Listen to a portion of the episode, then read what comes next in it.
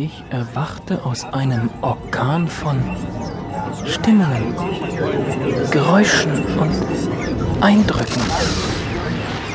Wurde weit hinausgeschleudert aus dem Taumel von Erinnerungen und verworrenen Bildern, in dem ich wie lange umhergetrieben war und landete hart auf dem steinigen Boden der Wirklichkeit. Langsam kehrte mein Bewusstsein in meinen Geist zurück. Das Gefühl für den eigenen Körper wie das Schwinden einer Taubheit der Seele. Bevor ich das Holz mit den tauben Fingern ertasten konnte, hatte ich es bereits gerochen. Ich war umgeben von Holzbrettern, konnte meine Arme kaum anwinkeln. Ich war in einer Kiste gefangen.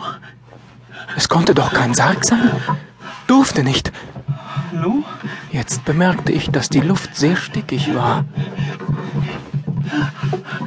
Hallo? Erfüllt mit dem schweren Geruch aufgebrochener Erde. Ich bekam keine Luft.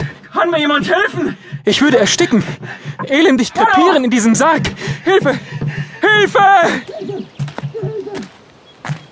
Jesus Christus. Hast du das gehört, Louis? Hä? Was soll ich gehört haben? Da. Da schon wieder. Da schreit doch jemand um Hilfe. Ich kann nichts hören. Psst. Sei mal still. Ach, hör schon auf. Was soll da um Hilfe schreien? Die Toten vielleicht. Ich lass mich doch von dir nicht. Da. Jetzt hast du es auch gehört. Das kam aus. Aus dem frischen Grab vom jungen Salt. Heilige Jungfrau Maria, steh uns bei. Der Leibhaftige ist in die Toten gefahren und wird uns nur... Red keinen Unsinn. Was sollen wir machen? Wir nehmen Reis aus. Meine Seele wird der Gehörnte nicht bekommen. Jesus Christus. Wir können den da doch nicht einfach ver verrecken lassen. Er ist schon lang verreckt. Gestern haben sie ihn unter die Erde gebracht. Vielleicht ist er lebendig begraben worden. Jesus Christus, was machst du da? Bei allen Heiligen, du darfst das Grab nicht entweihen. Wir werden ewig in der Hölle schmoren. Die Haut wird uns bei lebendigem Leib abgezogen. Die Schergen bis Höllenfürsten. Jetzt hör schon auf. Da drunten liegt einer und braucht unsere Hilfe. Der leibhaftige Satan wird... Jetzt hörst du auf mit dem Geschwätz.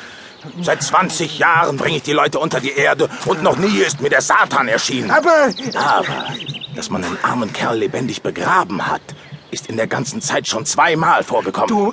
Du meinst... Denk doch mal an die große Überschwemmung 1830. Das Hochwasser vor acht Jahren? Ganz genau. Als die Kiste mit dem alten Barrel hochgespült wurde.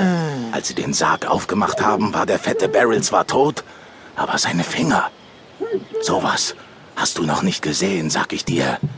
Der hat sich die Finger bis auf die Knochen weggekratzt. Muss noch mindestens drei Tage in der Kiste gelebt haben. Jesus Christus. Und Du meinst... jetzt pack's schon mit an. Ich war nahe daran, meinen helfen? Verstand zu verlieren. Ich stürzte rettungslos in eine Panik aus Angst, Hilfe! Beklemmung und Todesfurcht. Meine wilden und völlig nutzlosen Befreiungsversuche verbrauchten das letzte bisschen Luft, das in der Kiste für mich übrig geblieben war. Der Druck auf meine Lungen wurde unerträglich. Schon hatte ich keine Kraft mehr zu schreien.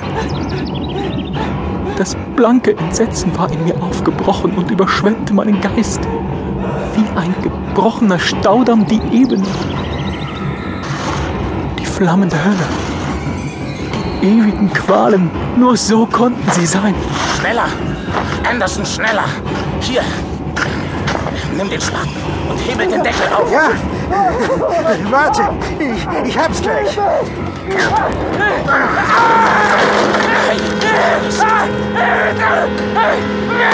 Er ist wahnsinnig geworden. Der Teufel hat seine Seele genommen. Und Lass mich! Weg! Weg mit euch!